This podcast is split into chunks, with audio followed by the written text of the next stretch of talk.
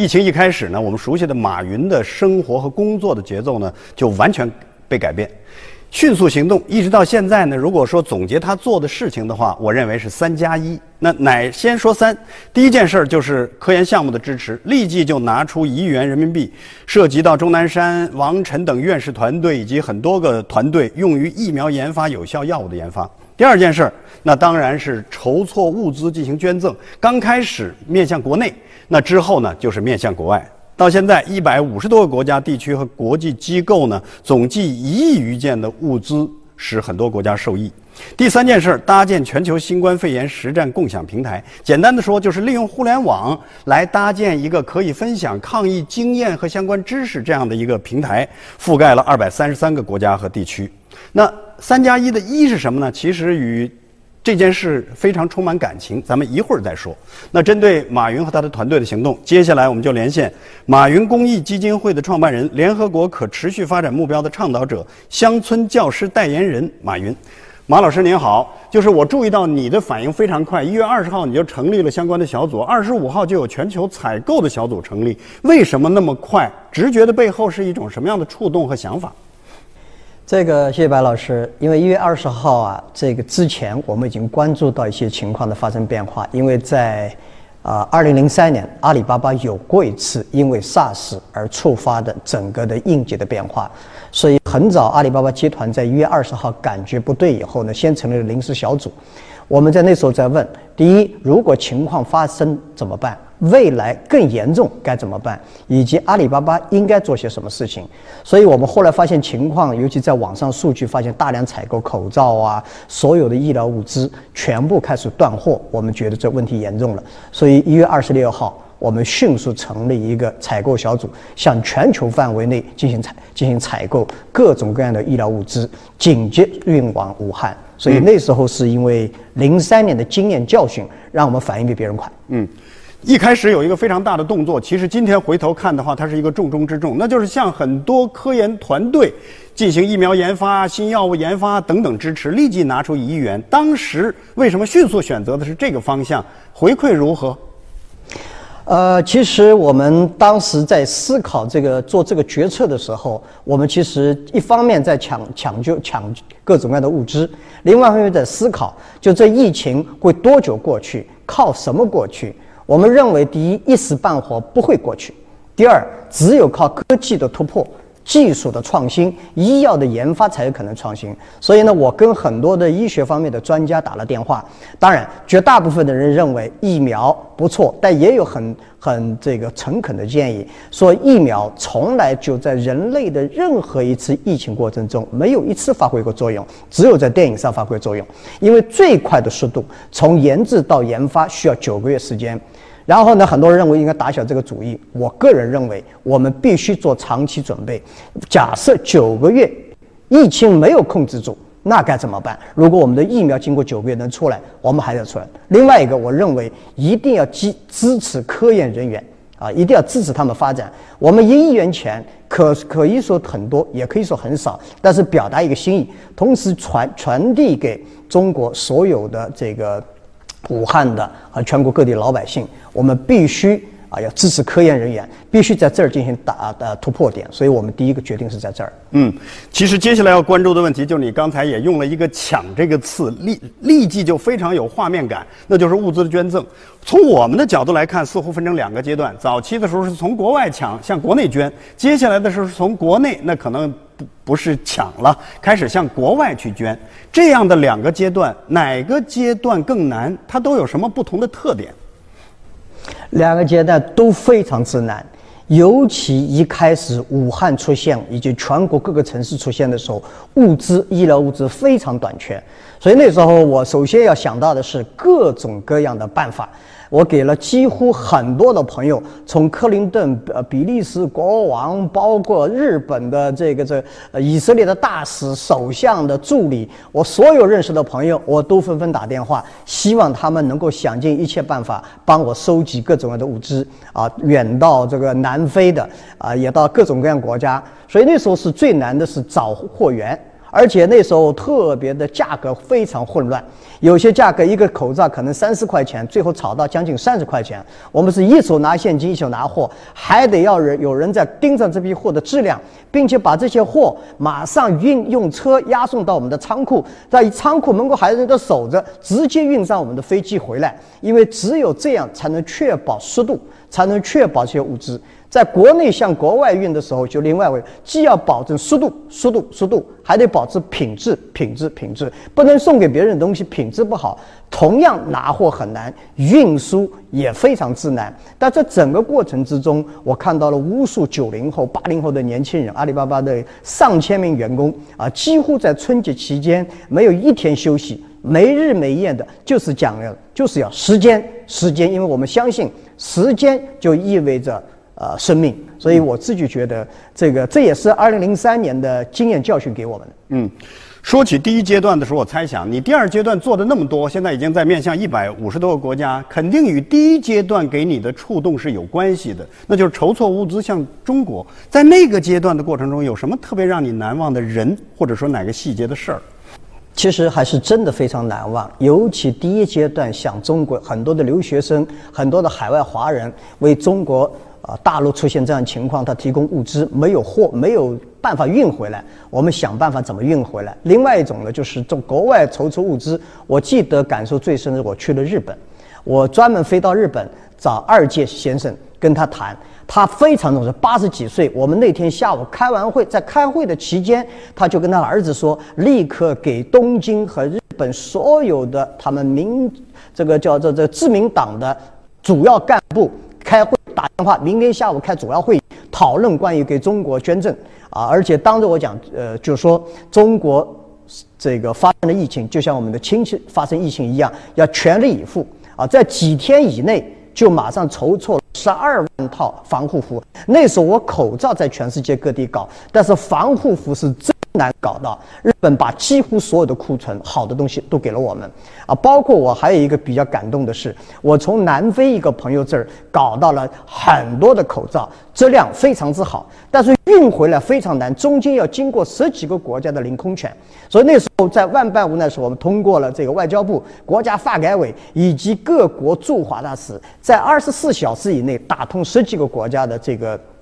这个这个领空权，我觉得也是非常感动。还有一件事情对我感触很深，我们国家的一些领导啊，当时中国的口罩进口中国有各种标准，韩国标准、日本标准、欧洲标准、美国标准，但是我们在海外找这些标准，很多标准中国还不能进口，所以那时候真是火急火燎。我给国家这个市场监管总局的领导啊，肖肖肖部长，我专门想找到了他，给他打电话，我说这个口罩咱们一定得进来。他那时候说救人救火啊，救武汉什么都重要，立刻协调开会，把这些很多口罩运进了国内。所以这方面后来在我们往国外运的时候，同样碰上标准的问题。我就把这个案例告诉人家：现在是救命，现在是救人，不是抢谁的标准更重要。嗯，涉及到第二阶段的时候，我相信你开始也没打算说捐向这么多个国家。那么。是什么去触发了这样的一个连锁反应？是如何选择我捐哪些国家？一，当中国这个武汉的得到了形形势的控制，然后中国的生产能力、口罩和防护物资起来的时候，我们想的更多的是武汉我们能做的，确实，我觉得国家动用了所有的资源帮助了武汉。我们再看武汉这样的情况，不能在全世界其他城市发生。不能在欧洲发生，不能在美国发生，不能在非洲发生，不能在我们的邻国发生。我们可以预先做这样的准备。所以，其实，在武汉抢购的后期，抢购物资给武汉、给全国其他城市的过程中，我们已经开始组织了下一个阶段。我们认为，这个疫情不仅仅会在中国，也不可能在短期内出现这个疫情停止的现象。所以，考虑到这些，我们必须向全世界做好准备。所以我们。我们可能是全球最早，而且一开始我给欧洲很多国家打电话要捐赠的时候，他们说：“哎呀，你们先照顾好自己啊，我们不需要口罩。”他们认为问题没那么严重。我是几乎很多国家一个一个的说服他们。当然，我们判断哪个国家该捐，哪个国家不该捐，一个很重要的点是优先级：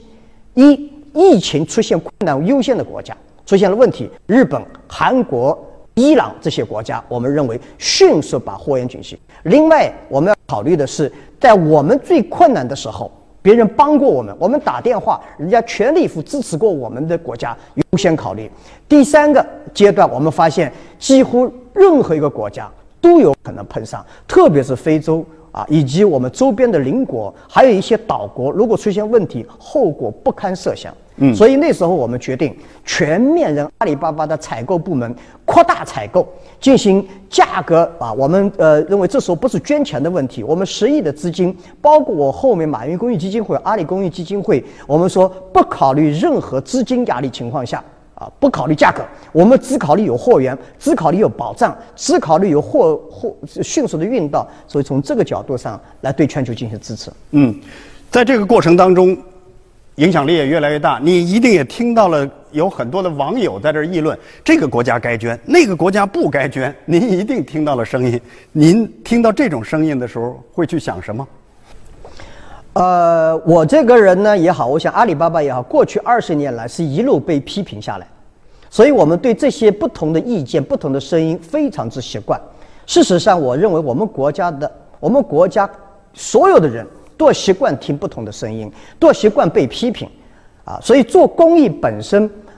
不是为了赢得别人的批表扬，当然我们也不在乎别人的批评，我们认为我们是代表中国老百姓。代表代表中国民间，代表中国企业界，代表人类共同的良心，给全世界进行捐赠。捐赠本身不是，也许对别人帮助不大，但对我们自己的帮助非常之大。所以每一个国家都有一些脑子撞坏的混蛋，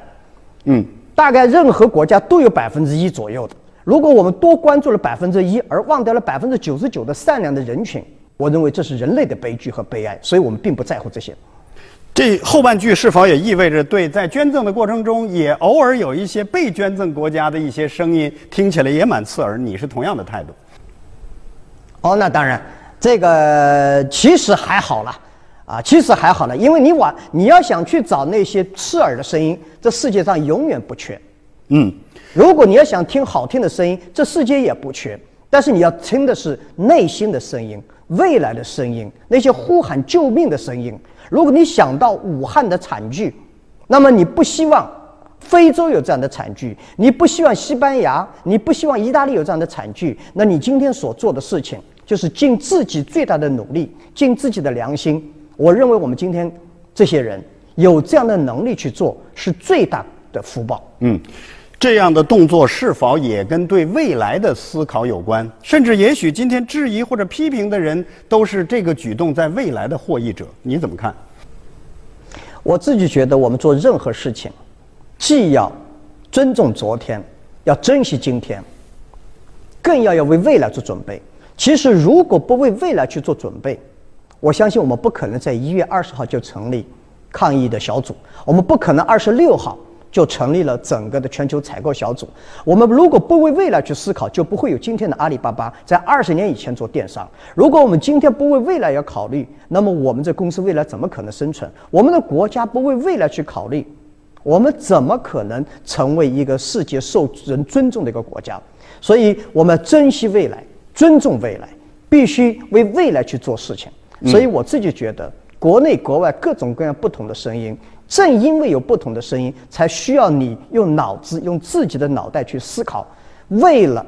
这个国家，为了这个世界上的和平，为了未来更多的人，我们出去能够跟世界更好的交流，我们必须为未来去做。嗯，在这过程中也有一些声音听起来是很可笑的，说啊，为什么筹集来的钱，然后捐给别人的国家不征求我们的意见？但是他们不知道，其实这都是你自己的钱。为什么是自己的钱？呃，第一天马云公益基金会成立的时候，我就用自己的钱，每一分钱，这是个私募基金，外面可能搞不清楚啊，认为可能是阿里巴巴或者马云筹集进来，每一分钱都是我们自己的，因为我希望用这些钱为中国的公益事业打造一个模板，让更多的其他的公益组织知道该怎么。因为我是做企业出身，我认为做企业，我们做公益跟做企业是一样的。最主要是要有公益的心态、商业的手法。做公益一定要结果导向、效率导向、透明导向。用自己的钱，我可以去做很多的决定，啊，我可以做自己很多认为正确的决定，我可以不在乎别人怎么看，因为我想我们不代表任何人，只代表良心，只代表未来，只代表我们所有民间能够帮助的事情。嗯，那是自己的钱，为什么还要不光是这次了，包括之前强调你的公益基金会是要公开和透明的？我刚才讲了，公益基金也必须是有结果。没有结果，天天只有善心，讲很多爱心的事情，但是没有把这事情做出做出来，没有结果，这样是不会受人尊重，也更不会达到效果。第二，必须效率，别人在干这件事情需要五天时间，你是否可以三天做到？别人做这这就五块钱，你是否可以两块钱或者三块钱能够做到？最最重要是透明，尽管这钱是你的。但既然你做了公益，成千上万的人在关注你，成千上万的人在这儿受益，成千上万要进行参与，你必须也有这个责任向全世界透明，每一分钱，每一件事情必须是干干净净、透透明明。嗯。所以，就是还有一个问题与这个阶段是有关的，就是在整个航空管制越来越严的这种情况下，你在捐赠的时候也涉及到你的物流怎样保障，怎样保障它的速度。刚才你介绍了一些，但是在这个过程有多难？啊。其实物流是非常之艰难，在国内，我们向国外向国内捐到武汉的时候也非常之艰难，包括我们在武汉捐，因为那时候我们公司啊，这个临时公呃这个这个指挥部有五个部门，第一个部门是保障我们公司内部也有员工感染了，以及。被感染在武汉被感染的员工，我们怎么保证他的安全？第二部分，我们是在武汉的盒马也好，饿了么也保持，尤其是盒马生鲜，必须保持运营，也必须保证他们为了这个不让物价上涨，早上三点钟起来去抢物资，五块钱的菜进来，四块钱卖出去，三块钱卖出去，为了让这个物价能够平衡下去啊。另外一只是我们那个呃快哥落这个小小弟把那个把那个物流啊从。这儿一到杭州机场，一到上海机场，连日连夜的用这个火卡车送进去，特别感动。有些卡车司机啊，根本所有的税吃全在卡车上面。我另外的还有一些小组叫全球采购，还有一个是在全球进行物流的配送。我们菜鸟物流体系其实主要的精力，我们想到这一点啊，主要的精力必须保障海外的物资能够到中国。中国的物资能够到海外，我们利用了一个很重要的海呃菜鸟在海外两百多个仓以及三百条线，我们到到这个这个比利时，我们为了到欧洲，我们先锁定比利时烈日机场，把所有的货送到烈日机场。然后由烈日机场用卡车迅速运到二十四小时以内必须运到欧洲各个国家，很多国家进行联运。我们到非洲跟埃塞俄比亚，我跟埃塞俄比亚的总理通电话，把所有的货到了埃塞俄比亚，通过埃航向非洲各地运。我们到东南亚地区，全部的货，绝大部分的货先到马来西亚，从马来西亚向边上国家输送。所以我们设计几乎是每天在设计各种路线，还要加班飞机。嗯啊，所以从飞机，特别是到呃到欧洲的飞机，我们一个礼拜增加到五五个航班，专门直运飞机从那边运回来，从这儿运过去。嗯，我注意到你说的，就我说的第三件事，你在做的时候利用互联网来搭建防疫的经验和知识分享的平台，也有其他人在做，但你这儿的优势是什么？这个我那时候在想，物资我们该做的都是应急啊，应急损失准备而已。但真正希望像非洲这样的国家做好准备。非洲那时候还没爆发疫情。第一，物资要到；第二，我们想到的是中国武汉所有医护人员的经验教训，必须能够让非洲和很多的小的国家的医生能够学习到、分享到。不能再犯同样犯过的错误，所以我们迅速组织了、建立了技术的平台，因为利用阿里巴巴的技术的平台，搭建出一个网上的交流。我们目前为止给很多国家进行网上进行医疗的医生、医院管理、医生、护士处理紧急情况的。今天晚上还跟南非啊这个几十个医院在进行培训。我自己觉得，人类对抗疫过程中所有的科研、所有的实战经验。必须进行交流和分享。嗯，呃，接下来的一个问题涉及到二零零三年的时候，我们注意到阿里巴巴也好，互联网经济也好，上了一个大台阶。那么这次疫情过后，您分析互联网经济会不会必须再上一个新的台阶？我自己觉得，这次疫情过后，世界经济会发生巨大的变化。中国经济会发生巨大的变化。而互联网技术，啊，如果过去互联网技术只是让很多企业活得好，未来互联网技术从疫情过后，互联网技术是很多企业能够活下去的关键点。其实这次看，从复工情况来看，复工最快、最迅速的是通过互联网技术的。所以，互联网必技术啊，电子商务、互联网技术必须成为新的基建，成为这个国家下一步腾飞的关键，也成为世界经济主要的一个最主要的推动力量。嗯，我相信今天你也一定注意到了国家统计局上午上午公布的第一季度咱们国家经济的相关数据，尤其是 GDP 第一季度下降了百分之六点八，咱们这一代人这几十年应该没见过。那好了，危中有机，您觉得互联网会帮助我们这个国家更乐观的看前方吗？会成为机会的一部分吗？互联网就是未来的技术，互联网。经济所支撑的实体经济和数字经济，一定是这个国家和这个世界未来的主要的一个趋势。上一次上一个世纪，电是未来；这个世纪，互联网就是未来。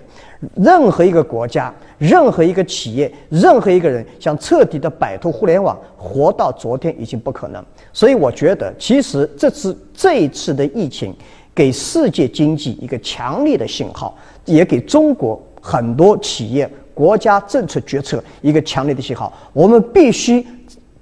把握未来，必须是通过未来的技术，通过未来的理理理念来进行完善我们国家的经济体体系。嗯，如果不把握互联网，那么我们真是麻烦越来越大。嗯。那么这次疫情使你个人的整个工作强度都发生了怎样的这种变化？是否你也会去面对比尔盖茨曾经面对过的这个问题？究竟是挣钱难还是花钱更难？呃，我很多年前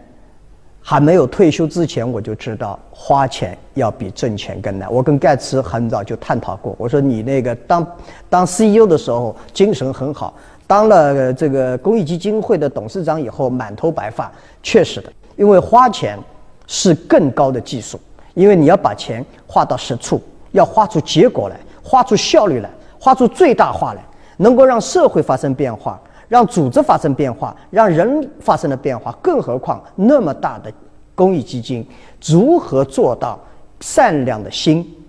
强大的能力，用通过技术影响更多的人？唤醒更多的良知，我觉得这个难度确实比挣钱要难很多。因为以前我们只赚花时间在挣钱，我们谁也没有时间花那么多钱过，没有这样的经验。嗯，去年您退了，但是现在我问了周围的很多人，包括从互联网上看，相当多的人都觉得您没退。但是您退了和没退最大的区别是什么？我退了阿里巴巴董事长和 CEO，我退了商业的所有。以赚钱为目的的所有的东西，这是我退了，但没有退的。我这个人的性格，我也停不下来。我觉得有很多的事情，有趣的事情，有意义的事情，我以前想做没有做的。特别是今天，因为有了马云公益基金会，围绕教育，围绕企业家精神，围绕女性领导力，围绕环境啊，我这四个是我的主题方向。其实疫情。不是我的主题方向，所以这次疫情突然要投入这么多精力，尤其是投入那么多资金进去的时候，有人问过我：“你为什么花那么多钱？这不是你的专业内部。”我认为钱就是应该花在这个时候，就应该花在这些事情上，因为只有这样，钱才真正有意义。只有这样，像我们这样的人退了下来，商业岗位退下来，才能对社会有真正的价值所在。嗯。